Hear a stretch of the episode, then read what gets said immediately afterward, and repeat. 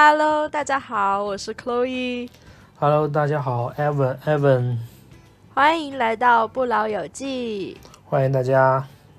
前段时间网飞又出了一个很热的剧啊，它的中文译名叫《怒呛人生》，然后英文名字叫 Beef。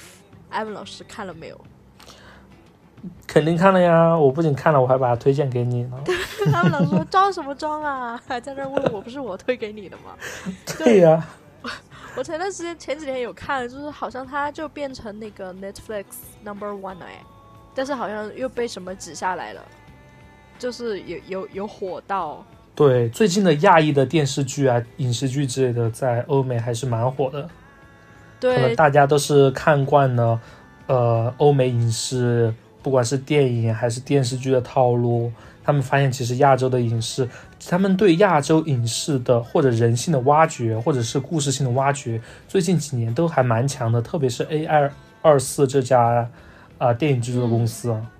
对对，Beef 它跟瞬息全宇宙是一样的，也是 A 二四出品的。然后嗯 A 二四出品的必属精品，大家如果去看了一下它的简介的话，它会告诉你，Beef 它讲的是一个路怒症引起的一个纠纷，然后一个一个非常精彩的故事。嗯，我不知道大家有没有看过一个英剧啊，就是嗯欧美他们那边有讲很多这种犯罪公路片吧，我可以概括为就是看两个嗯主角，有一个很小的事，慢慢的开始堕落，然后事态就发展为不可挽回的这种情况。嗯嗯，包括几年前也有个比较热门的英剧，但是它里面讲述的是青少年嘛，就是 The End of the Fucking World，去他妈的世界。我感觉《怒呛人生》就给我一种 中年亚裔版的《The End of the Fucking World》那种感觉，就大家感兴趣的话可以去看一下。呃，那么 Beef 它首先抓住我的眼睛的，就并不是说它的情节，而是说它的女主演叫黄嗯阿丽。对，我觉得如果大家经常网上冲浪的话，应该会对这个名字不陌生。你应该有多多少少在微博上刷到她的那个 stand up comedy，就是他是一个单口喜剧演员。对我曾经在微博上刷到过几次，就是她吐槽她老公，或者说她吐槽女性在职场在怀孕的时候的一些嗯很好笑的段子，但是。这些好笑的段子背后也体现出当代的亚裔在美国社会，特别是女性她的一个生存的状态，所以我对这个名字非常的印象深刻。那么黄阿丽呢，她本名叫 Alexandra Wang，然后她的父亲是一个美籍华裔，是一个麻醉师，她母亲呢是越南的华裔，嗯，这跟 Beef 剧里面的设定可以说是一模一样哦。黄阿丽本人呢也是非常优秀，她就读于加州大学洛杉矶分校，主修的是亚裔美国人研究。嗯，她不仅是一个著名的单口喜剧演员，她在许多的电视剧当中也有客串。她还曾经参与过，嗯，一个著名的美剧《初来乍到》嗯 （Fresh of the Boat） 前三前三季的一个编剧工作。因为《初来乍到》讲的也是一个华裔家庭，嗯、他们刚刚来到美国时候的发生的一些，呃，不管是文化休克，还是一些特别有意思的文化的碰撞，嗯、的一个美剧。然后他也嗯参、参与过《初来乍到》前三季的一个编剧工作。在二零二零年和二零二三年呢，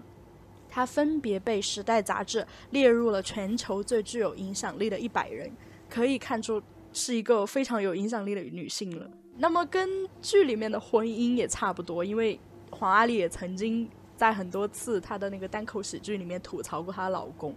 她是嗯在二零一零年在一个共同朋友的婚礼上遇到了发明家 Ken Hakuta 的儿子企业家 Justin。他们于二零一四年结婚，并且育有两个女儿，并且在二零二二年离婚了。但是呢、嗯 j u s t i n 仍然担任着黄阿丽的经纪人，然后他们现在的关系也是比较好的朋友。黄阿丽真的没有看，真的就是没有看出来，她好像应该年纪应该蛮大了吧？按照这样盘起来，但是她在剧里的形象真的没有感觉年纪大，可能这就是亚裔的天赋吧，看起来蛮年轻的。对，就像那个白人说的 “Black don't crack, Asians don't die”，就是一样的，他们看不出来年龄。对，那么，跟比较亮眼的女主角相对的，还有一个其实也很厉害的男主角，就是饰演男主角 Danny 的，呃，韩裔美国演员 Steven Yeun。史蒂夫·连啊，他出生于呃首尔，但是他在嗯五岁的时候就与家人一同移居加拿大，但是他在密歇根州长大，在大学进修心理学专业的时候呢，他就开始了他的演艺生涯。嗯，嗯与黄阿丽相比，因为黄阿丽在各行各业可以说是遍地开花，那么 Steven Yeun 呢，他可以说是一个非常专攻的一个演员，并且他的简历也是非常的漂亮。他的著名嗯作品呢，就包括在二零一零年开播的一个高收视率美剧《行尸走肉》，他在里面饰演一个人气还蛮高的一个角色，叫什么来着？我忘记了。我也忘记了。他在那个一个电影叫《燃烧》里面饰演了一个男配角，在他在《燃烧》里面饰演的那个角色的形象，可以说是在《Beef》里面是两种截然不同的形象。《燃烧》呢也帮他斩获了一大堆的奖项，并且呢，Steven Yeun 他是首位获得奥斯卡最佳男主角奖提名的亚裔美国演员。我觉得这是一项非常了不起的殊荣，就说明他的演技非常的过关。对，对，他在《行尸走肉》里面的演技真的，而且帮他俘获了非常高的人气。可能那他也是我印象中中，好像也是第一位就是亚裔，呃，在近代的影视作品中最受欢迎的一个亚裔男性的形象。在比较早的那些就不提了，比如说像什么成龙啊，像什么李小龙啊那些，他们都比较早嘛，比较古早一点。但是在近代的影视剧中，可能比较出名而且受大家喜欢的史蒂芬·元就肯定是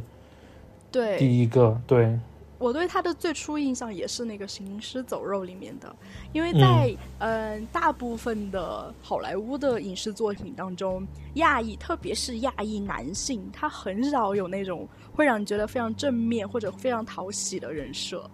然后在《行尸走肉》里面，就他饰演的这个角色，我记得人气还蛮高的，就讨论度这些，所以给人印象非常深刻。嗯对，那么除了男女主当中，还有一个熟脸，就是 Ashley Park。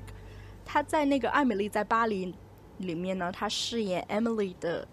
东中国闺蜜 Mindy。那么 Ashley Park 她本人呢是百老汇音乐剧出身的，最近呢。可能就在最近要上映吧。她有和那个《瞬息全宇宙》里面的女配角，就是饰演杨紫琼女儿的徐伟伦，合作嗯出演了一个政治超级不正确的电影《Joy Ride》。因为徐伟伦在《瞬息全宇宙》里面的角色也叫 Joy 嘛，这个电影叫 Joy Ride。我不知道你看到那个预告片没是有？讲他们回中国寻亲的故事啊？对对对，这超、哦超级政治不正确。我有看那个预告片，就还蛮期待的。对我也是蛮期待的。那么除了 Ashley Park 以外呢，还有一个比较值得一提的人物，就是在剧中饰演表哥的那位崔大卫，他也是韩裔嗯美国人。他其实除了演员，还有一个更重要的身份，他是一名艺术家。呃，大家如果看 Beef 的话，你会留意到每一集，它除了标题是一个呃非常有哲学的名人名言，就是跟每集的剧情是相对的以外呢，它每一集的标题后面还有一幅非常抽象，但是也非常贴合剧情的一幅画。那个画呢，就出自崔大卫之手。他的作品呢，曾多次在城市文化娱乐项目中出现，包括很多乐队的专辑封面啊和电影的海报啊，这些他都有画过。在二零零七嗯年，扎克伯格呢曾经邀请他为脸书创作壁画。然后在支付报酬的时候啊，崔大为非常聪明，他没有选择现金，而是选择了脸书的一部分股份。所以呢，在嗯二零一零年，脸书就上市了，他的这些股份市值已经达到了两百万美元，并且呢，他为脸书画的这些壁画呢，在电影社交网络当中也有体现。在二零零八年的总统选举当中呢，他还为那时仍是参议院的奥巴马画过一幅肖像。这幅肖像画后来被用于很多艺术活动，现在呢被收藏于白宫之中。这么说起来的话，对他的艺术成就还蛮高的，而且受到了市场的认可，包括政治和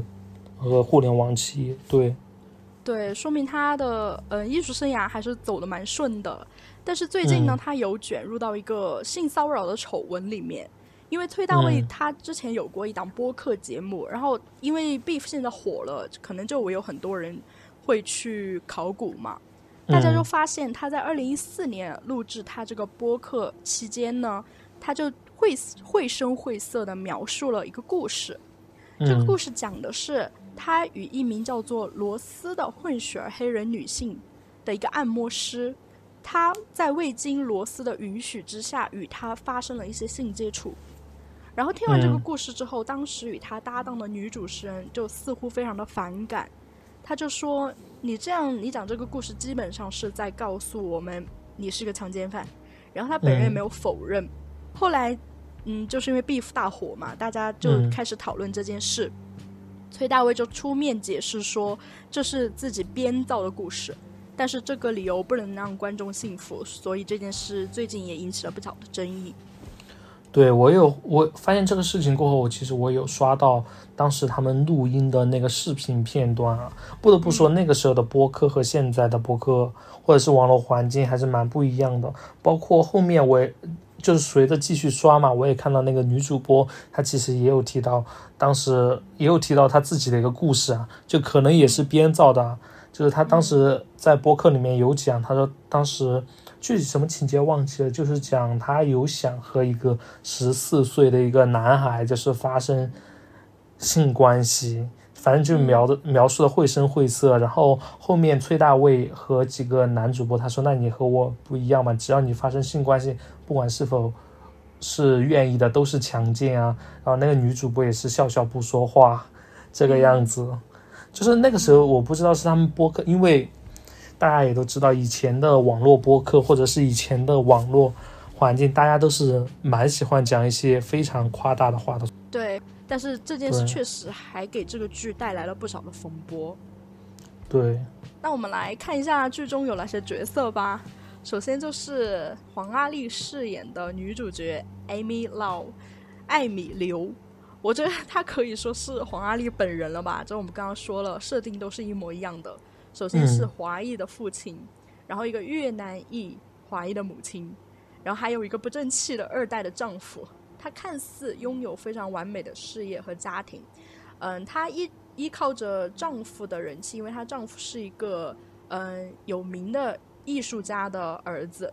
她靠着她丈夫家族的一点名气呢，她开始经营她的一个植物店的一个行业，然后在好像在上流社会还蛮混得开的。嗯，然后也赚了很多钱，但是呢，他的心理压力非常的大。从第一集的路怒事件就可以看出，他背负了很多的压力，他也生活在一个焦虑当中。他最大的愿望就是把他这个店卖出去，然后他就可以回家陪女儿了。对，实现财务自由。对，就是这样一个一个紧绷的人物吧。为什么说那个黄黄阿丽和剧中？呃，和艾米流就是一模一样的，因为她跟现实生活也是一样，她也是主要承担起家里的经济支柱的这么一个角色，和剧中也是一模一样。丈夫看对看似很有名气，但是没有任何收入，就是这个样子。对，这个对黄阿丽有自己有在那个那个 stand 呃，在那个脱口秀里面有讲到过。所以现在也也祝贺祝贺黄阿丽女士独自美丽，真的不得不说。OK，对。那么，嗯，在剧中，Steven Yeun 饰演的男主角呢，叫做 Danny Danny Chow，丹尼周。嗯，他是周氏兄弟的哥哥，也是家中的长子，他背负着父母的一切希望。在剧情开始的时候呢，他是要去那个连锁店退还他买的一些烧炭的工具，因为他想要自杀。因为在那个时候，他的父母本来在美国经营着一家 motel，但是后来因为呃一些他表哥从事的非法勾当，他父母好像就被驱逐出境了。然后现在在韩国就寄人篱下，他非常想把他父母接回来，但是生活的又非常的不顺利，就几乎要走到。自杀的边缘呢。他是一名嗯不太成功的建筑承包商，然后与与艾米留一样的，就是他心理压力也很大。虽然他们一个很有钱，一个没有钱，一个有家庭，一个什么都没有，但是他们的相同点就是他们心理压力都很大。所以在他们相会的那一刻，他们两个车马上要相撞的那一刻，他们的矛盾就到达了一个顶点，就开始了我们本剧的剧情。然后我们刚刚说的艾米留不中用的丈夫。她的丈夫叫 George Nakai，就是中井乔治，就听名字就可以看出是一个呃日裔。然后她丈夫嗯。一出现，我就很敏锐的感觉到他就是日本人，不知道为什么，可能是妆发还是造型，还是整个人的气场吧。我觉得他就是 Amy 的一个 trophy husband，就是有一有一集就是呃有商业伙伴过来谈生意啦，然后嗯。George 就端着饮料站在旁边，然后把饮料端给他们，然后 Amy 就说：“那你可以过去了，我们要谈生意了。”我看到这一幕觉得很好笑，对，就是那种男女对调之后就非常好笑。那么 George 呢，他本人他虽然是说是有点软弱啦，但是我觉得他也是一个非常好的丈夫。嗯，同时呢，他把家庭的里面的事情也也料理的井井有条的。但是呢，他也有他的弱点，就是他比较的妈宝，而且他稍微有一点软弱，而且我感觉他身上的 privilege 很耀眼。我总感觉这个人物的内核就不太像个亚洲人，不知道你有有没有这种感觉？嗯，这个我倒没有思考到，但是他在这个剧里出现的第一幕说第一句台词就是有点想让人冒火。对，是对，艾米在非常崩溃，然后刚刚遭遇了怒怒的瞬间，然后情绪到达一个愤怒的顶点，然后回到家里，我以为她的丈夫会跟她就是呃好好的就是吐槽一下，或者丈夫帮她出出气之类的，但是丈夫却先让她说不要生气，先深吸一口气。来呼出去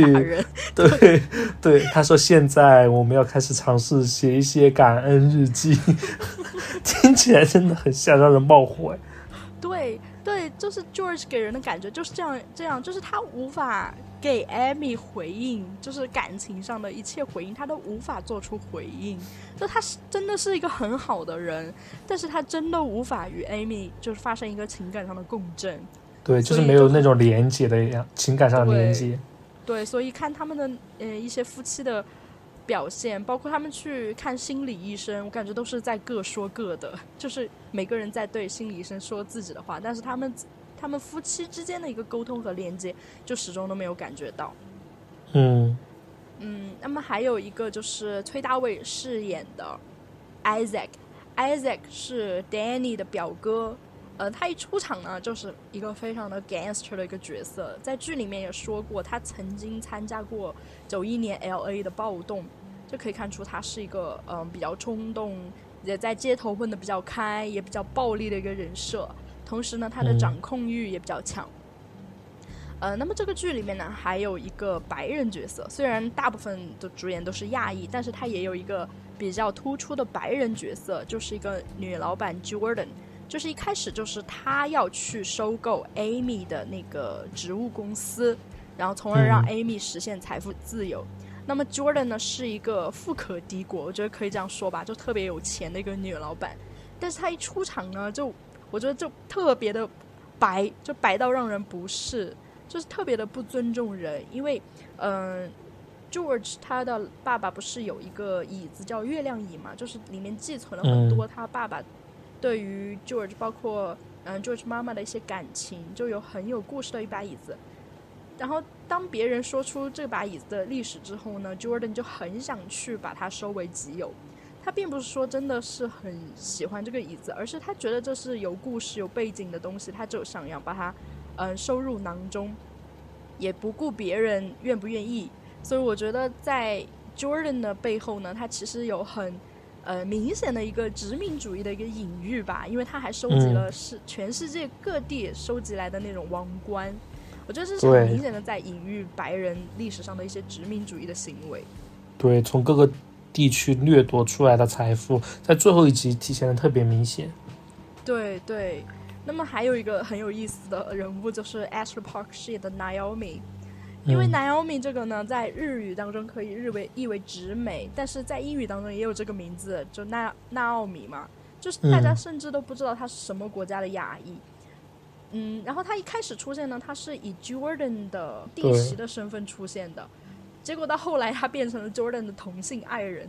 就是这个这个转变让让大家觉得非常惊诧。就虽然看似发生了很重大的改变，但其实我觉得也没有改变，因为一开始她就嫁给了 Jordan 弟弟，他就是嗯白男的一个 trophy wife。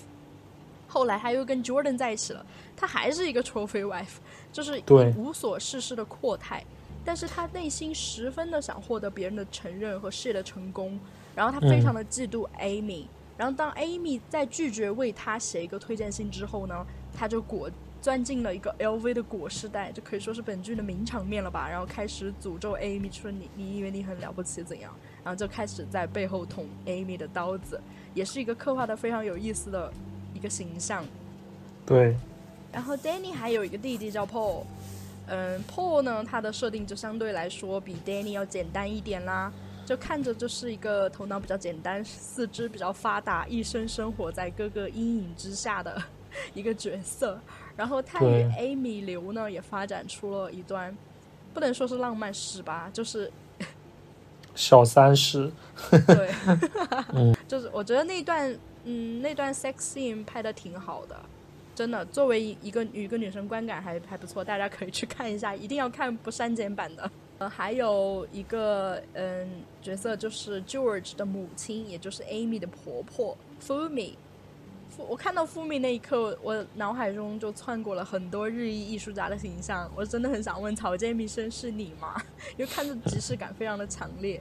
那么 Fumi 一出现呢，就是在站在 Amy 家的厨房里挑剔 Amy 的装修，就看起来很命，很不好惹。但是随着剧情发展，我们可以看出，其实 Fumi 活得很清醒，就他知道很知道自己要什么，而且他也很很清楚自己的儿子几斤几两。对，刚刚 Chloe 老师把这剧里的所有人物都大概介绍了一遍，就是我对这个剧里所有人物的大概印象都是，呃，总体来说就是能够体会到导演拍的这些人物都是复杂的，就是可能是你第一眼，嗯、认识这个人，她比如说她丈夫 George，你一开始觉得他说话很冒火，但是后面呢又会渐渐的觉得这个人在一些方面又是可爱的，又是理性的，对，然后就是会让人觉得这个人就是非常多面，然后有可爱的地方，也有非常可恨的地方，没有一个就是完美的人设的那个样子。对，艾文老师说的很对，就是这个剧它虽然很短小精悍，它加起来好像就五个多小时吧，但是嗯里面的每一个主要人物，我觉得刻画的非常立体。比如说我刚刚说那个女老板 Jordan 嘛，她出现的时候，嗯。我觉得特别的讨厌，就特别的充满了偏见和高傲那种感觉。但是发展到后面，你又觉得他特别的，好像又有一点人性的感觉。然后他对 Amy 好像也没有想象中的那么恃强凌弱。当然，他可能出于他自己的一些目的嘛。但是你会发现嗯这个人物就变得丰满了起来了。所以我觉得这里面的人物塑造也是，嗯，比较比较丰满、比较立体的。嗯，嗯、那么，看完了这个剧啊，我我印象最深刻、最深刻的就是有一句台词，啊，是这下面的内容可能涉及到剧透，就如果没有看过的，嗯、朋友们可以看了之后再来听我们这期播客啊。我先我先来一个 spoil warning，就首先就是嗯。Amy Lau 和 Danny Cho 他们在流落荒野，然后吃了一个迷幻的植物之后，他们不是进行了彻夜的长聊嘛？然后嗯 Danny Cho 就评价 Amy 说，Western therapy doesn't work on Eastern minds。就这句话引起了非常多朋友的一个共鸣。嗯，我不知道艾文老师之前有没有看到一个视频啊，就是嗯在微博上也传的很火，就是一个亚裔的网红，他拍了一个短视频，就是他来分饰亚裔和白人去接受心理治疗时候的区别。你看过那个视频没有？好像，哦，好像看过，好像是中文的，叫什么天王什么来着？对对对，就他，就他，哦对。然后就那个嗯，治疗师就问，就说你小时候经历过什么创伤吗？然后那个嗯白人女孩就说，对啊，就小时候我有一天没有把玩具收好，然后我妈妈就 yelled at me，然后这就是她的最大的心理创伤。然后亚裔就说什么心理创伤？我觉得没有心理创伤啊，也不过就有一次我爸用手腕这么粗的棍子一下子把棍子打断了而已。现在想起来蛮好笑的，就这种 完全不是一个量级的心理创伤。然后你去看评论和转发里面，大家都在赞同，就说明这可能不是一个个体的现象。就评论里包括有嗯说啊，就是跟嗯一些白人同学接触之后，发现他们的心理创伤简直非常的可笑。就比如说什么有一次在家庭聚会上吼了他呀，或者有一次不小心把什么忘记了呀，大家就会觉得这都可以算是心理创伤嘛。所以我有时候就在想，像剧里面他用嗯所谓的很白的一种 therapy，他去治疗亚裔的心理创伤，这是可行的吗？就如果以嗯白人的生活方式为一条基线，就我们打打嗯他为零分，就是一个比较普通的白人生活嘛。我们可以发现，这剧里面的亚裔角色，他以这个基准线，它其实是分了层的。首先呢，就是 Jordan。Jordan 呢，他是一个白人味十足的，我们可以给他打一百分，因为你会发现，嗯，Jordan 呢，他的内核其实就是一个白男，虽然他是个女性角色，但是他做的一切就跟白男没有任何区别，嗯，比如说他很不尊重别人啦，嗯，明知道这个月亮已寄存了 George 对父亲的感情，但是他还是要把它买到手，而且他还问一些很很 offensive 的问题。比如说，他就问 Amy，就说 Naomi 非常的呃贴心，非常的细心，是你们那边的教育就是这样子的吗？就是他完全完全没有，他可能完全都不 care 这个问题会不会冒犯到你，而且他跟很多白男一样，他把亚裔女性当成集邮，他只是 Naomi 其实对于他来说，就跟他收集的从亚洲国家收集来的一个奇珍异宝没有任何的区别。他把 Naomi 从他弟弟手上抢过来，就跟他抢走一个东西没有任何的区别。包括到后面，他又对 Amy 有了兴趣，所以这是一个非常恶劣的行为，就跟很多白男做的一样，就是把亚裔女性交往当成一个集邮的动作，就跟他掠夺具有异域风情的宝物没有任何的区别。那么 Jordan 他的白人味，我就可以打到一百分。对，可以老师刚刚提到，就是 Jordan 很像一个。呃，白有拥有白人特权的一个就是那种典型的白男，其实这个现现象也很也很突出，因为我们有的时候为什么形容有些女生，即使是女生那种爹味儿也很重啊，就是他们有的时候说话就是会带有那种男权社会下一些典型男怎么讲男权的那种攻击性或者冒犯性。然后不是很不是站在一个对等角度去看待双方的关系，对对对对。那么与与 Jordan 相对的 Amy，她就是靠纯靠自己的努力，因为在剧中提到她爸爸是来自中国中西部地区的一个土生土长的中国人，因此呢，我们可以推测，就是 Amy 她走走到今天这个位置，她绝大部分她应该是靠自己的努力的。他靠自己的拼搏呢，他努力的接近了白人上流社会，就是在外表看起来，他跟上流社会的白人女性没有任何的区别。他卖着那些精致的植物，然后他在嗯那种集会上面还发表演讲，充满深情的告诉大家 “You can have it all”，就是他跟一个白女没有任何的区别。但是为什么只能打到八十分呢？因为他的黄皮肤让他不能打到一百分。就是他始终还不是白人，你从 Jordan 看对他的一些态度，你可以看出来，虽然他已经非常努力了，但是他还是达不到那个一百分。而且我觉得 Amy 还有一种亚洲人特有的焦虑。对，是的。对对，他不管是对，对他已经拥有了很多东西，然后可以去实现很多东西，但是他仍然。就放不下心里的焦虑，一定要跟其他人去对比，然后如何将自己的生活跟别人相比的话过得更好，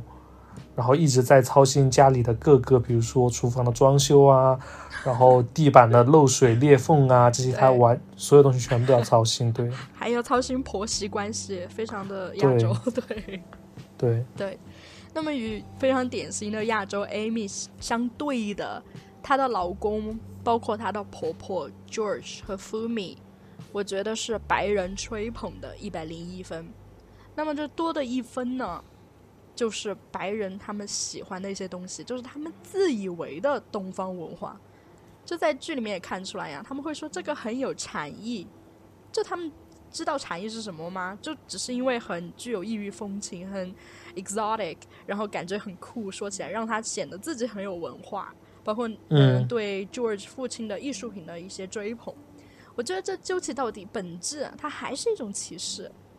是一种东方主义的凝视，因为觉得你就是很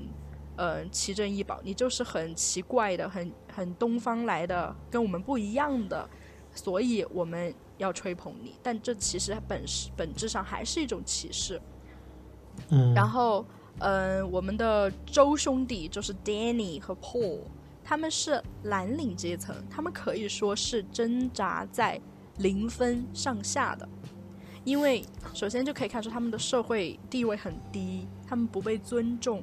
而且呢，他们的交友圈也存在着各种问题。他们基本上都是以家族为单位进行交友的，然后交友圈里面就存在什么 Isaac 这种表哥这种嗯有犯罪史的人啊，反正有各种各样的问题。他们没有接受过很高等的教育，没有钱，没有资产，没有资源，所以呢，他们是挣扎在零分以下的一些。蓝领的亚裔阶层，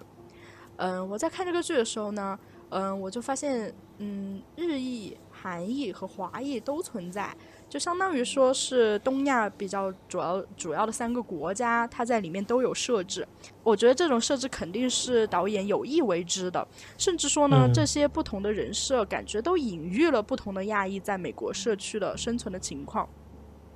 我感受最深的就是 George 和 Fumi，他们代表了日裔嘛。嗯，我开始说了，就是 Fumi 他的一个出现，包括 George，他给了我很强的即视感。我会想到很多的人，因为在东亚三国当中呢，最先打开国门与欧美交流，也是西化的比较彻底的，就是日本了。他们也是最先移民、最先进入欧美上流社会。在欧美社会呢，日裔是亚裔的优秀代表。我记得最在很早之前啊，我忘了是在哪儿看的，就是日裔日本人有要求。日裔作为单独族裔不被归为亚裔，我不知道何伟老师有没有听过这个说法。对，就隐隐约约有听说啦，但是感觉又很奇怪，明明长得一样啊，就是其实欧美人分不清华裔、日裔、韩裔，都觉得你长得都一样。你儒家文化学的那么精通，你还不承认自己是 亚裔？对，那么比如说 Fumi，他会让我想到草间弥生，他也会让我想到呃小野洋子，就是约翰列侬的遗孀嘛。而 George 他的这种怀才不遇，生活在嗯大天才父亲的阴影之下，这种感觉也会让我想到约翰列侬的儿子 Sean Lennon。我觉得相对来说他们是很白的亚洲人，就特别是 George，在他身上我看不到一些亚洲的特质，就特别的阳光，太阳光了，阳光的太白了。相比之下呢，他们就是属于很白的亚洲人了。嗯，那么对比起来呢，艾文老师也说。嗯，他们的妻子和儿媳 Amy，她就生活在一种很严重的焦虑当中。她呢，我觉得就代表嗯一些华裔。她的父亲来自中国的中西部，而且她是女性。她兢兢业业，靠自己的努力与拼搏进入了上流社会。但是呢，她还是需要借助丈夫一家的影响力来经营她的一个植物店。嗯，我去查阅了一下美国华裔的一些资料嘛。根据维基百科啊，嗯，虽然就是部分生活在唐人街的一些华裔美国人，他是比较贫困的一些工人阶级的成员，包括一些嗯没有取得合法身份的。但是华裔当中呢，大部分都是生活在富裕郊区、受过良好教育的比较中上的阶层。那么华裔呢，他们的嗯。阶级歧视和贫富差距也非常的大，比如说啊，我们之前不是国内有疯狂的讨论过，就是海淀妈妈吗？就是他们会疯狂的鸡娃，然后据说，嗯，这些北京的中产，他们鸡娃的终点就是把娃寄到美国的湾区去当一个中产阶级。嗯，那么根据调查呢，有百分之五十五点三的华裔美国人。至少获得了学士学位，也就是说他们读完了大学。但是呢，这个比例在美国的全国的比例为百分之三十二。那么在华裔当中呢，有百分之二十八点四拥有硕博士及以上的学位，几乎是美国全国平均水平十二点三的两倍。但是呢，也有一项研究也显示，美籍华裔他患抑郁症的比例比嗯美国的白人要高很多。我觉得这真的反映了。Amy 的一种生活状态，嗯，首先呢，他的呃原生家庭可能就没有给他助力很多，因为他爸爸就是土生土长的中国人，嗯，他爸应该靠自己的努力来到了美国，但是在美国发展成什么样，可能就要靠 Amy 自己的努力了，嗯，他可能比身边的一些白人更加努力，但是呢，他患抑郁，他的焦虑水平，他的抑郁水平也比他们更高。周一家呢，Danny 和 Paul，他们就代表了韩裔。他们移民到美国做着体力工作，并且呢，他们以家族为单位活动，以教堂作为他们一个社区的枢纽，与黑人社区的生活方式类似。比如说，他们的表哥 Isaac，他打招呼的方式，包括他身上的一些 gangster 的气息，就感觉与与黑人的社区他们生活方式比较相似。那么，其实韩裔与黑人社区他们的渊源也非常的久了。比如说，著名的 Hollings 之死，就是在一九九一年呢，呃，一家经营酒品店的一个韩裔老板，他开枪打死了一名十五岁的黑人女孩 Latasha Harlings。那么在后来呢，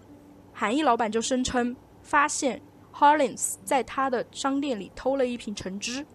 然后这个指控呢就引起了黑人群体的愤怒。最终呢，这个老板被判故意杀人罪，但是呢，他仅被判处五年的缓刑和四百个小时的社区服务。这个呢，就激怒了黑人社区的很多人。从此呢，黑人社区和韩裔社区他们两个群体之间的紧张关系就进一步升级了。那么这件事呢，在一九九一年，白人警察暴力对待黑人 Rodney King 事情发酵之后呢，又把事情推向了高潮。因为白人警察暴力对待黑人，最后呢，这些警察没有被追责，引起了当地黑人少数族裔的强烈的不满。最终呢，黑人群体就引起了暴动，持续了近一周的广泛骚乱，并且造成了五十多人的死亡，一千多人受伤，造成了约十亿美元的损失。那么在其在这个暴动当中呢，很多韩裔美国人，因为当时韩裔美国人和嗯，非裔美国人他们居住的社区几乎是重合的，然后韩裔美国人也运营了很多商店。那么在这个暴乱当中呢，很多韩裔美国人的商店产业和财产就受到了冲击，最终呢引起了韩裔的持枪反抗。嗯，学者称这是韩裔美国人身份诞生的标志，也是韩裔美国人现代最重要的一个事件。因为他们意识到单靠有钱不能保证他们在美国的地位。其实当时，呃，这件事情发生过后，呃，整个黑人社区，包括美国整个社会，其实对亚裔，包括对特别是韩裔的待遇啊，或者对待呀，还有包括社会地位上的提升，其实是有一点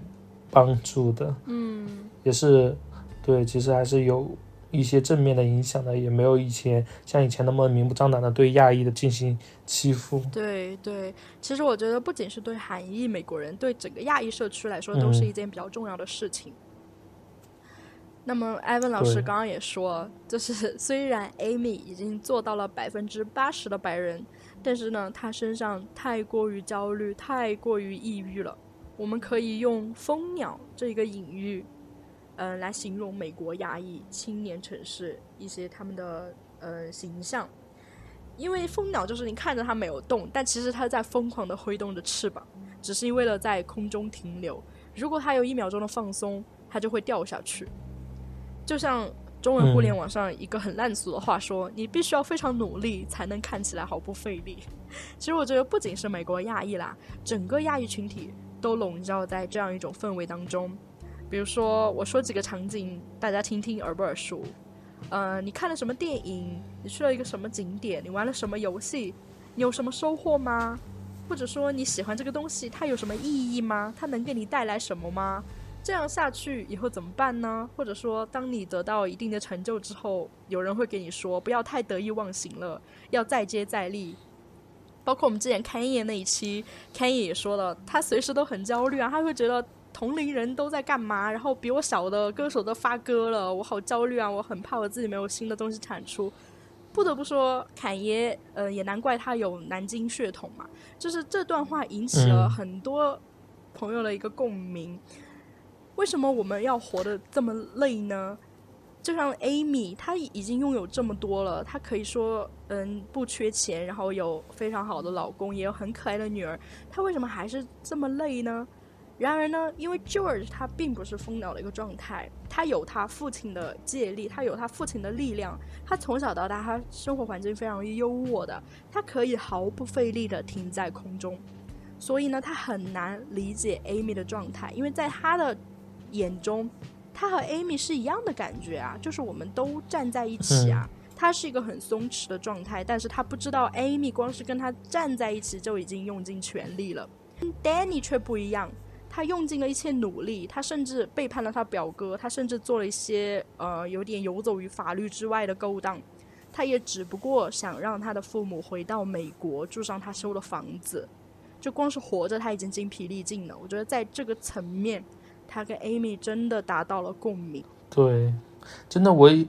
就是有这么一种感觉，这个电这个剧就是有一种现当代简中互联网上各种焦虑情绪的一个具象化的表达，包括对什么对失业，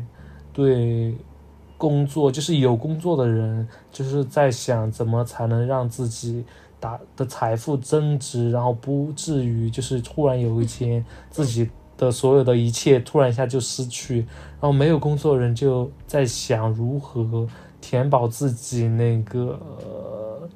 就是填饱自就实现自己小小的愿望，然后找到一个较好的工作，能有一个较好的收入，能让自己的父母安定，然后并以自己为自豪，就是一些看似还是小小的愿望，但是这些都是能够。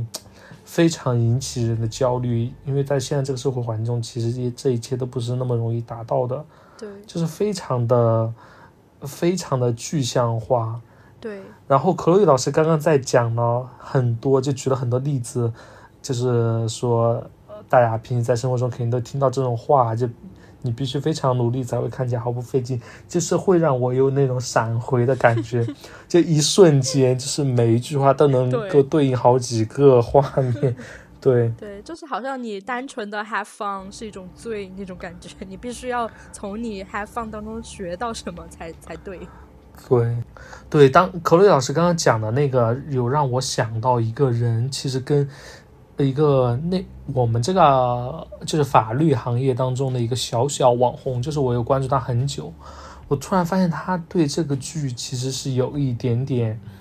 嗯，相有关联的地方，就是这一份焦虑感。嗯，我可以给大家大概介绍一下吧，因为他不叫网红，我就叫他 influencer 吧。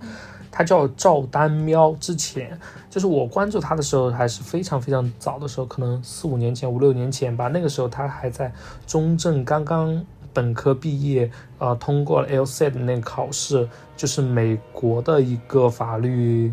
入学资格考试，然后非常难考，就是会比雅思难非常多倍。然后刷 GPA，然后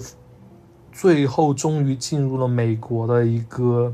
非常顶级的高校去读了 JD，JD 就是。呃，你可以理解为法律博士吧，就是需要拿到本科毕业证过后才能在美国读的一个法学学位。嗯，然后在那个学校顺利毕业过后，他又顺利的进入了美国的一个非常顶级的律所，在律所工作了一两年过后，又跳槽去了一个非常，呃，一个国际化的一个大企业里面做一个企业内部的投融类的法律专家。然后非常，嗯，就是在这个非常繁忙的期工作期间内，他还兼顾了他自己的钢管舞的爱好，然后冲浪的爱好，然后就是周游世界各国。我就很难以想象他从哪里有时间去完成这么多事情，而且每件事情做得非常好。但是呢，最近。他有在职业上做了一个转型，就是他选择将自己的职业生涯投入身心灵当中，就是开始进行冥想，然后从事冥想相关的工作，就完全放弃了。我不太清楚啊，可能是完全放弃了之前法律相关的事情，有可能是疫情的影响，也有可能就是他自己对，呃，这种焦虑啊，或者是人际关系，或者是其他方面的一种考量过后的一个综合决定，因为。之前包括他的文字和他的播，他其实也有哦也有播客，他就会探讨非常多人与人之间的关系，包括冥想会带给他的的一种平静感，然后包括他之前学习的紧张、焦虑，然后劳累，因为他在很多时候在备考或者在。选择进入某一个律所，他在准备的期间其实是有非常多不确定性，他整个人也是非常焦虑的。但是冥想能够帮助他整个人平静下来，就是他身上又有一种既焦虑又成功，就是会给法律方面的其他学生带来更大的焦虑的 那种那种影子。他有身上就有点艾米的那种感觉。对，就是一一直在不停的努力，或者说一直在不停的攀登下一个高峰，就没有一个时候他可以停下来享受他拥有的一切那种感觉，否则他就会特别的焦虑。对，对，其实我觉得这种压抑的状态，当然跟 又要说到原生家庭，就是跟亚裔父母的教育方式是有关的。就是，嗯，在剧中呢，他也描绘了 Amy 和 Danny 他们的父母的一个状态。嗯，特别是 Amy，、嗯，他回家的时候，他父母的表现，就不得不说，就是东亚父母他的一个宝，就是说为你好。就在剧中反复的提到的一个词，就是 unconditional love，没有条件的爱。就是艾文老师，你知道没有条件的爱是什么东西吗？你见过吗？我没有。我嗯也没有吧，对。确实，嗯，对，其实我觉得这个片中他唯一做到这一点的，就是可以说比较接近这一点的吧，就是 Fumi。倒也不是说他做的很完美啊，但是我觉得他对他儿子来说，嗯，真的可以说是比另外两对父母表现的要好一点。因为他明知道嗯自己儿子毫无艺术天分，但是他却没有打击他，而且他非常的了解他儿子离不开 Amy，所以他愿意为了儿子的婚姻就撒谎，当然也有一点自自己的私心嘛，就是他需要 Amy 一直来赚钱。但是 Amy 也很奇怪，对，也表现的很奇怪，就说明明我们离婚也可以分一半钱给你啊，但是他很理解，就是因为他儿子其实是离不开 Amy 的，所以我觉得 Fumi 对他儿子来说就非常的爱他的儿子，而且也非常了解他的儿子。对，我其实也是非常看到那个福米，呃，看到艾米出轨的时候，选择了去为艾米保守这个秘密啊，嗯。其实是非常吃惊的。当然了，有一方面有出于他对现实的考量，毕竟艾米不仅养了他的儿子，还养了他，他他的收入也主要是靠艾米提供的。嗯但是另一方面，他就是感觉到他是这么讲究伦理道德，然后拥有一个崇高的艺术人格的，他为他的那个，毕竟他待在他那个艺术家丈夫身边一辈子，就是能够，就是让人感觉到在有些亲情啊，或者是在现实的问题面前啊，你出轨这些问题其实是可以原谅的，因为。呃不是说原谅吧，就是可以选择性的忽视或者隐瞒的。其实这种现实的问题，也是给我的冲击蛮大的。就是你看到一个艺术家，你以为他会忠贞不屈的，然后坚守他的一些人格，但是没想到非常轻易的就已经击破了。你对艺术家有什么完全没有艺术化的表达 艺术家的私生活就一般都很乱嘞。就是没有那种艺术的表达。我以为就是会延续之前 Naomi，呃，不是 Naomi，是那个 Fumi，一开始进去过后就嫌弃 Amy 的新家厨房设计的不好，这也不好，那也不好。那么那肯定就是抓了一点小错误，就要劝自己的儿子去离婚啊。结果没有想到，嗯，就是没有这么做所以，其实我觉得 Fumi 跟前后是有一个反差。对，其实富密看起来就是很不好惹或者很挑剔，但其实他蛮拎得清的，就是他脑袋蛮清醒，嗯而且他非常的爱自己的儿子，他愿意他愿意为了儿子的婚姻完整而去呃牺牲掉一些自己的东西。嗯，那么与此嗯相对的呢，首先就是 Danny 的父母，Danny 父母出现的并不多啊，就嗯。几乎前期就是在那个手机上面说 啊，你要什么时候把房子盖好，什么时候可以回来，什么时候你什么时候找个韩国女孩结婚，就一直在催促。然后后来 Danny 就终于就把房子修好，很开心的把他们接回来。但是回来的时候看到房子被烧了，然后他父母没有一点点安慰，或者说理解，或者说一起想办法，而是说转头就走。就我们走了啊，没有地方住啊，我们回韩国了呀，然后继续给 Danny 施压，就是没有理由，他们不知道 Danny 他的一个教育水平，或者说他收入水平，在美国混的好不好，就是他们没有理由不知道，因为他们自己也在美国生活过，但们他们却一味的给他施加压力，在这种压力下，我觉得 Danny 他会老老实实走正道才怪，他肯定会走上弯路的，所以 Danny 父母真的嗯不不予置评，反正有点烦。不 OK，真的不 OK，对提起来就一肚子火。对。那么与 Danny 的父母相比，Amy 的父母看起来就要正常很多嘛。嗯，因为最终说 Amy 她跟她父母两年没有见面了，就可以看出感情有多冷漠呀。因为她高中的时候就目睹了她父亲出轨，然后她这次回家之后呢，她首先是他自己非常的痛苦啊，他的婚姻已经濒临边缘了，他的生活本来很完美的生活已经命悬一线了，然后他在这个时候回到父母家。我觉得这时候其实是 Amy 一个求助的动作，她想要向自己的爸爸妈妈求助。然后在吃饭的时候呢，刚要倾诉，她却得到了父亲的回复，就说：“你知道我们为你付出了这么多吗？我们是为了你才搬到这儿的，我们是为了你，巴拉巴拉巴拉。”然后就就为了你，这这个法宝就拿出来，然后 Amy 就只能哽咽啊。这个时候你作为道德上的下位者，你怎么你能怎么说？你欠他的啊。然后 Amy 就没有话说了。最后他爸离开的时候还不忘加一句：“我们为你的成功感到骄傲。”注意，这我们是为你的成功感到骄傲。如果你不成功了，我们就不骄傲了。这感觉其实就是非常的 conditional love，就是非常的有条件的爱。然后在洗碗的时候，真的好窒息。对，Amy 就鼓起勇气想要跟他妈妈交流，但是呢，刚刚说出来，他妈就把这个话就掐死在了摇篮之中，他母亲就非常的冷漠。我觉得这个配置是东亚家庭当中非常非常常见的那种配置，就是有非常大男子主义，嗯，可能会出轨，嗯、也不是很跟你情感表达的一个父亲，和看起来很温柔，但是其实呢，他的内里也是比较自私，也不是很想跟你沟通的一个母亲。在这种家庭里呢，Amy 她也不会焦虑，不会抑郁吗？才怪嘞！所以我觉得 Amy 和 Danny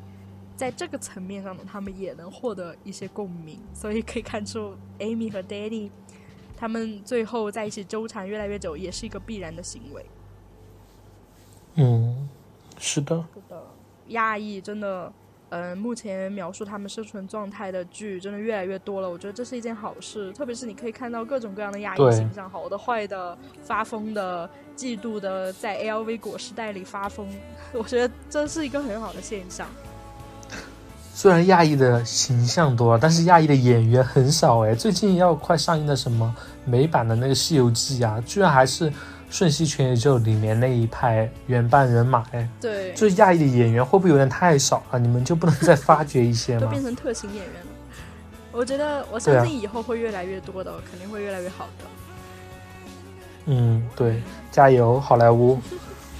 好的，那今天的节目就是这些，希望大家可以喜欢这期节目。如果没有看 Beef 的观众们，到这里也被剧透的差不多了，你可以去看一看。那本期节目就是这样啦，谢谢大家，我是 Chloe。我是 Evan，拜拜拜拜